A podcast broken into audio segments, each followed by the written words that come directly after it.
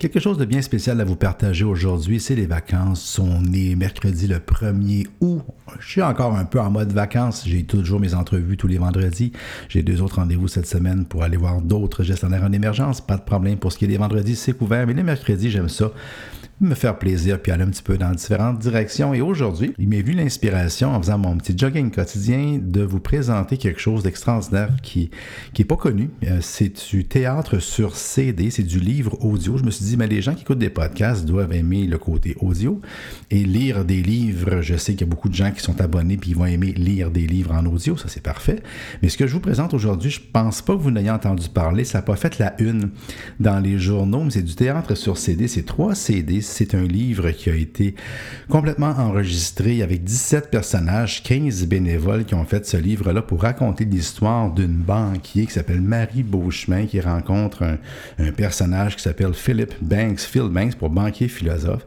C'est basé sur un livre que j'ai écrit à la base en 2002 puis qui a été réédité en 2013 sous le nom du banquier qui avait laissé tomber les chiffres. Alors c'est un roman d'inspiration mais dont la base est en finance. Je me suis dit ça allait aider, eh, ça allait, apprécié par mes, gens qui m'écoutent, qui sont en général dans le domaine des affaires et beaucoup dans le domaine de la finance.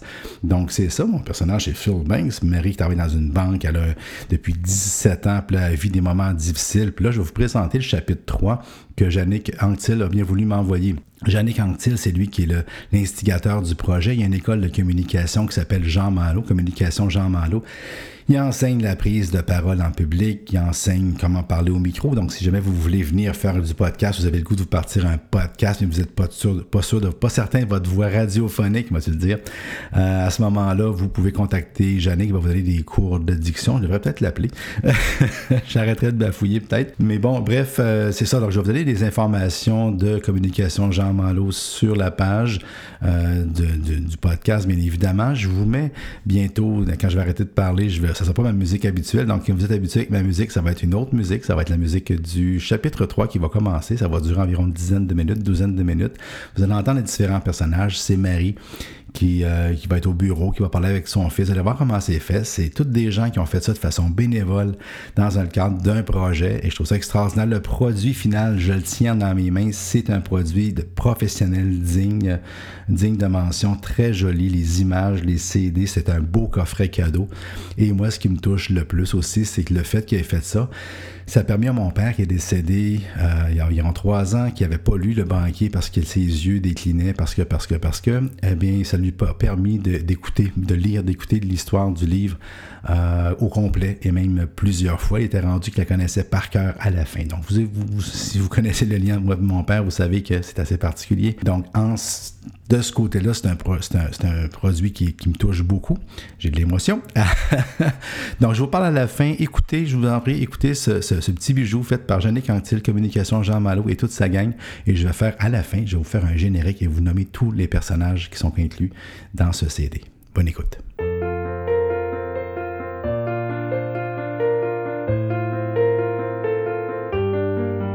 Chapitre 3 Rendez-vous raté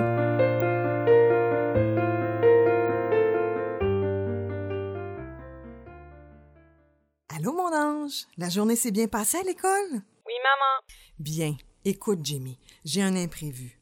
Je ne pourrai pas être à la maison pour le souper. On m'a invité à une conférence.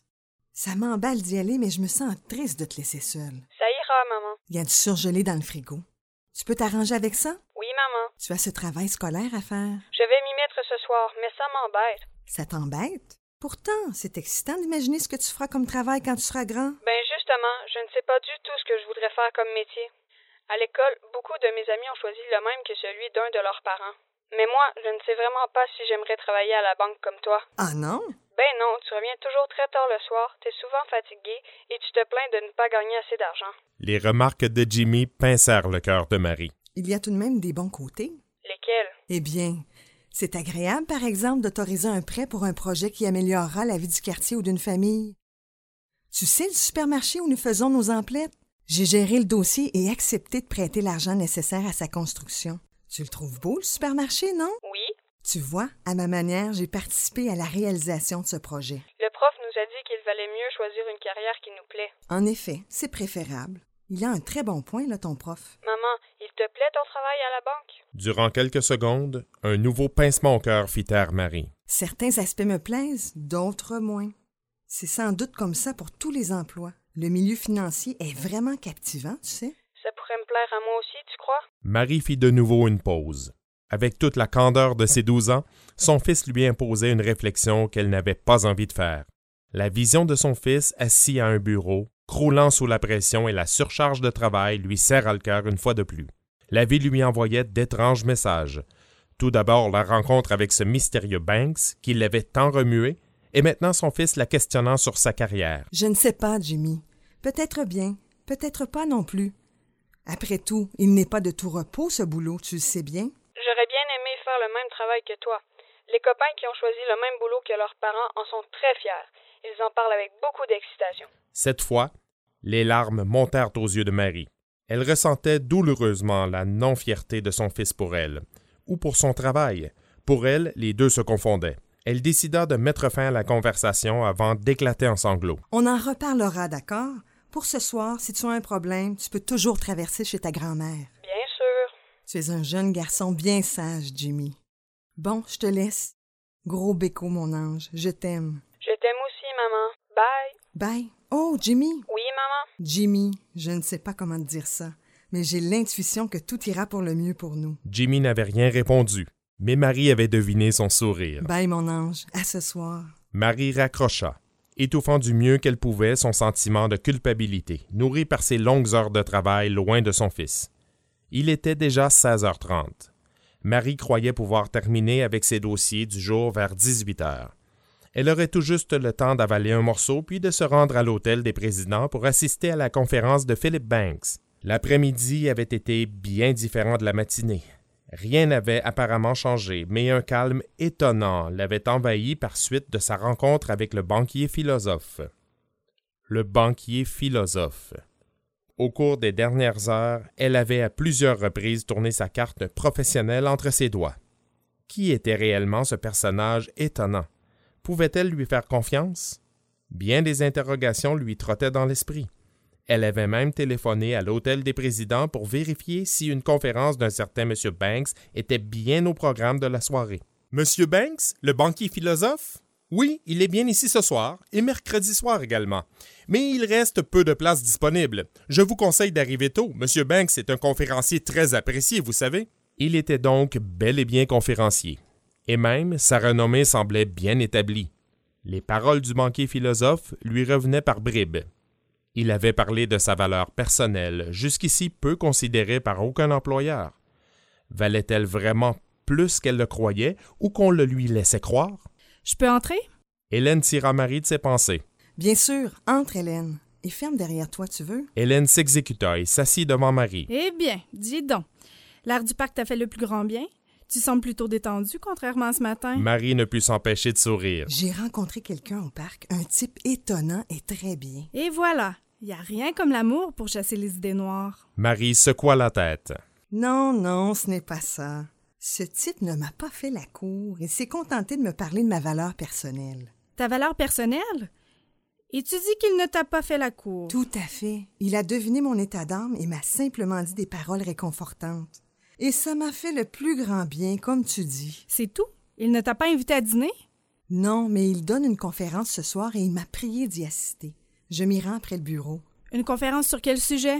Je ne sais pas trop, à vrai dire, mais il est connu sous le titre de banquier philosophe. Tu en as déjà entendu parler? Non, pas du tout. Le banquier philosophe. Ça sent l'arnaque, non? Non, j'ai déjà fait quelques vérifications. À l'hôtel, il semble très connu. Le préposé à l'accueil m'a même vanté sa renommée. Deux légers coups frappés à la porte l'interrompirent. Bon, je te laisse, mais sois tout de même prudente. Lui chuchota Hélène en se levant. Elle croisa mademoiselle Loisel, la secrétaire de M. Maillard.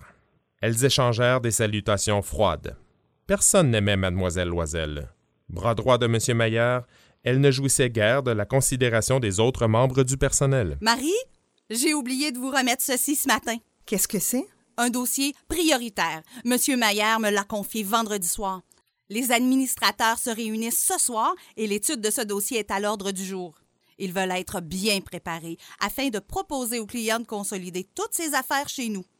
Il leur faut donc une analyse de la rentabilité, tous les rapports habituels et bien sûr vos commentaires. Le client est en train de magasiner des services bancaires et nous ne pouvons le perdre. Monsieur Maillard compte sur vous, Marie, et il l'a expressément mentionné. Marie parcourut rapidement les documents. Il lui faudrait plus de trois heures pour terminer les rapports requis et établir les analyses. Mais c'est impossible. Il est déjà 16h45 et je n'ai même pas terminé les dossiers courants. Vous les compléterez après, voilà tout. Vous vous rendez compte des heures de travail que ça exige? Vous n'auriez pas pu me le donner ce matin? Je vous l'ai déjà dit, Marie. J'ai oublié. Vous savez, si vous voulez réussir à la banque, vous ne devez pas compter vos heures. Marie l'interrompit sèchement. Gardez votre morale pour vous. Je n'ai jamais ménagé les efforts ni les heures supplémentaires. Et je n'ai réussi qu'à être rétrogradée, figurez-vous. Raison de plus pour redoubler d'efforts, ma chère Marie. D'autres changements surviendront sous peu. La direction privilégie toujours les plus méritants. Mademoiselle Loisel quitta le bureau sur ces paroles à la fois inquiétantes et menaçantes. La brève interruption de la secrétaire de M. Mayer fit perdre son calme à Marie. La peur et la colère mêlées brouillèrent ses yeux de larmes. Elle raterait la conférence. Résignée, elle se mit au travail, non sans ressentir un sentiment pénible d'abus. Durant les heures suivantes, elle n'eut plus aucune pensée pour sa valeur personnelle. Épuisée, Marie referma le dossier dans lequel elle venait d'insérer ses analyses et ses rapports. Elle salua le préposé à l'entretien ménager en sortant, puis prit l'ascenseur jusqu'au terrain de stationnement. Elle courut jusqu'à sa voiture et démarra en trombe. 20h45. Un instant, elle hésita. Devait-elle rentrer à la maison ou se rendre à la conférence en espérant qu'elle ne soit pas terminée? Bof. De toute façon, son fils dormait et sa mère veillait sur lui. Elle lui avait en effet demandé de s'occuper de lui. Rentrer à 21 heures ou 22 heures ne ferait maintenant aucune différence. Jimmy avait passé une autre soirée sans sa mère. Elle refoula ses pensées de culpabilité et roula jusqu'à l'hôtel des présidents. Après s'être renseignée à l'accueil, elle se hâta vers la salle de conférence. Un portier se tenait devant les portes closes. Tout en reprenant son souffle, elle lui tendit la carte professionnelle de Philip Banks. Il y jeta un coup d'œil et sourit. Vous étiez l'invité de M. Banks? Oui, répondit-elle en remettant la carte dans son sac. mais j'ai été retenue. Navré pour vous, madame. La conférence se termine à l'instant. Marie soupira. Elle l'avait donc raté. Le souffle court, les yeux rougis de fatigue, l'esprit torturé de remords, elle se sentait lamentable. Pourrais-je au moins rencontrer M. Banks quelques instants pour m'excuser de mon retard? Bien sûr, madame. Il ouvrit la porte et l'invita du geste à entrer. Tout en lui lançant un clin d'œil complice, il dit Quand vous verrez M. Banks quitter la scène, dirigez-vous vers l'avant, à gauche. Dites à l'agent de sécurité que Ben vous a permis de rencontrer M. Banks. Il comprendra. Marie le remercia et entra dans la salle. Le portier referma doucement la porte derrière elle. Debout, seul en scène, un microphone à la main, Philip Banks terminait son exposé. Avoir une dette envers quelqu'un, ça vous dit quelque chose? Mais si, bien sûr. Moi, ça me rappelle un de mes anciens clients. Il avait des dettes considérables. En fait, il devait de l'argent à tout le monde, sa famille, ses amis, plusieurs banques, et sans compter ses cartes de crédit surchargées d'achats. Et d'intérêts, évidemment. Un beau cas, quoi. En analysant son bilan, je me disais qu'en fait, il ne possédait rien. Tout ce qu'il avait, la vie ou quelqu'un le lui avait prêté. Un peu comme s'il ne s'était pas approprié sa propre vie. Il avait des obligations envers tout le monde. Pourtant, il me semblait à l'aise. J'ai alors compris qu'il y avait deux façons d'envisager les dettes. On peut se sentir coupable et vivre avec la peur de ne pas être en mesure de respecter ses obligations, ou on peut se dire que des gens nous font confiance et nous fournissent l'énergie ou l'argent nécessaire pour faire fructifier notre talent spécial, notre cadeau unique, celui qui améliorera le monde dans lequel nous évoluons. J'y crois fermement, vous savez. Chaque individu possède un don unique, un talent particulier à exploiter pour le bénéfice de tous. Et si la faillite survenait malgré tout, eh bien, voyez-la comme une belle occasion. Au fond, qu'est-ce qu'une faillite? Une forme de pardon financier.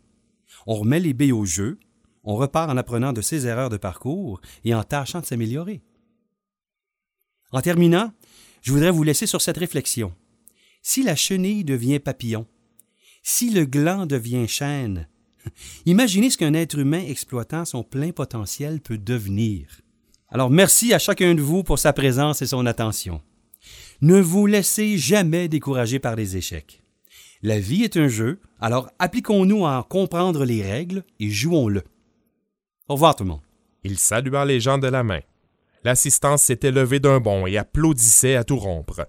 L'appréciation marquée des personnes présentes augmentait la désolation de Marie. De toute évidence, elle avait raté un événement important. Elle vit le conférencier quitter la scène. Sans perdre un instant, elle se faufila jusque-là. Elle répéta les paroles de Ben à un homme qu'elle supposa être le gardien de sécurité. Elle dut d'ailleurs élever la voix pour couvrir le fracas des applaudissements. Ceux-ci n'en finissaient pas. L'homme souleva un épais rideau et lui fit signe de passer derrière. Elle vit alors le conférencier s'éloigner. Monsieur Banks, Monsieur Banks! Il se retourna. Reconnaissant la jeune femme, il sourit et vint à sa rencontre. Marie, vous avez pu venir. Ah, J'en suis heureux. La conférence vous a plu? À vrai dire, je viens tout juste d'arriver. Le bureau, un dossier urgent, enfin, vous savez. Il mit vite fin à ses excuses. Ah, c'est bien dommage. Mais pourquoi ne pas nous reprendre en dînant ensemble? Prise de court et se remémorant les propos d'Hélène, Marie se sentit rougir. Habile observateur, Philip Banks vit son malaise. Ne vous méprenez pas, Marie. Ma seule intention est de discuter avec vous et, si possible, de vous aider. Marie se détendit, mais elle hésitait encore. Pourquoi faites-vous cela pour moi, Monsieur Banks? Le banquier philosophe haussa les épaules. À vrai dire, je ne le sais pas vraiment. J'aime aider les gens à découvrir leurs valeurs réelles. Peut-être est-ce ma mission? Et puis, vous en valez la peine, j'en suis certain. Croyez-moi, en bon banquier, je sais reconnaître les actifs intéressants. Je ne sais pas si j'ai autant de valeur que vous semblez le croire. Vous en doutez car vous n'avez pas appris à la reconnaître. Pourtant, regardez, malgré les embûches, vous êtes venu jusqu'ici. Combien de personnes, à une heure aussi tardive, auraient abandonné et seraient retournées chez elles? Un peu gênée, Marie acquiesça. Eh bien, de ce point de vue, je suis assez tenace, oui. Merveilleux. Vous vous êtes déjà trouvé une qualité, et la ténacité peut mener très loin, Marie. Elle sourit. Cet homme avait le don de détendre les gens et de les mettre en valeur. Alors, ce dîner, J'accepte avec plaisir. bien. Il y a un excellent restaurant à l'étage supérieur. Je vous y invite. Comme promis, je vous donne le, générique. Donc, à la narration, bien, entendu, vous avez reconnu Yannick Anctil. Marie Beauchemin était jouée par Caroline Laramie. Phil Banks, c'est Charles Dubois.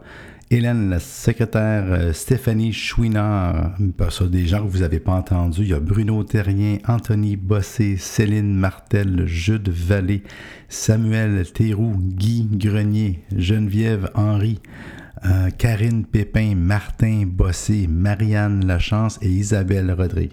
Donc, vous dire que je me sens choyé, que je me sens, écoutez, c'était quelque chose de les rencontrer. J'ai eu la chance de les rencontrer, pas tous, mais la plupart. Et ça m'a extraordinairement touché. Vous savez que écrivain, c'est comme vous le savez, on ne fait pas ça pour devenir riche. Euh, c'est sûr, sur, sur, on écrit des histoires pour toucher les gens, on écrit des histoires pour que euh, on, on peut changer la vie, c'est un grand mot, mais disons inspirer dans des moments euh, plus difficiles. Et puis, euh, je compte plus le nombre de personnes qui sont venues, des hommes et des femmes, qui m'ont dit Hey, c'est moi, Marie, c'est mon histoire que tu as écrite, c'est moi, Marie. Euh, J'ai même fait une suite qui s'appelle Marie Inc. Euh, bon, bref, en tout cas, c'est pas. Mais c'est ça, fait que j'ai trouvé ça extraordinaire. Fait que si vous voulez, c'est rare, rare que je fais ça, c'est pas, pas commandité, mais c'est parce que je trouve ça plate qu'il n'y ait pas eu plus de publicité que ça. Puis j'en profite de cette tribune-là aujourd'hui, parce que je suis pas à la vraie radio, je suis dans mon podcast, puis j'ai le droit de le faire. Donc, vous simplement écrire à Jannick, à Anctil, je vais vous donner l'adresse. C'est Jannick, J-A-N-I-C-K, à commercial, jannickanctil.com. Le CD se vend 24,95. Le transport est inclus. Il faut rajouter les taxes, mais c'est extraordinaire. Je suis absolument convaincu vous allez adorer. Alors, et puis laissez un coup de fil, un coup de fil ou un email à, à pour prendre des cours si vous voulez. Euh, il n'est pas au courant. J'ai juste demandé de m'envoyer ça, mais il n'est pas au courant que j'ai fait une, une blog comme celle-là. Il m'a rien demandé. C'est clair, net et précis. Mais j'apprécie le personnage et euh, ce qu'il peut faire et ce qu'il fait déjà. Donc, euh, c'est pour ça que je vous le recommande chaudement. C'était mon podcast, donc, de la journée du mercredi 1er août 2018. J'espère que vous avez apprécié. C'était différent d'habitude, mais c'est ça l'idée. J'étais en train de lire ou de relire le Purple Cow, la vache pourpre de Seth Godin qui disait de faire des choses très différente des autres. Ben aujourd'hui, c'était un podcast qui était un genre de Purple Cow. Donc, j'espère que vous avez apprécié. Merci d'avoir écouté jusqu'à la fin. Comme d'habitude, vous pouvez me rejoindre facilement sur Facebook, Twitter et toute la gang. Je suis pas mal présent dans toutes les plateformes. Vous pouvez m'écrire, me téléphoner. Faire des suggestions, venir vous inviter à votre podcast, à mon podcast, pas de problème. Continuez de suivre ça. J'ai des plein de choses qui s'en viennent, des beaux, euh, projets qui continuent de prendre de, de l'ampleur et puis que je suis en train de voir se réaliser pour la fin de l'été et l'automne. Merci. Bye.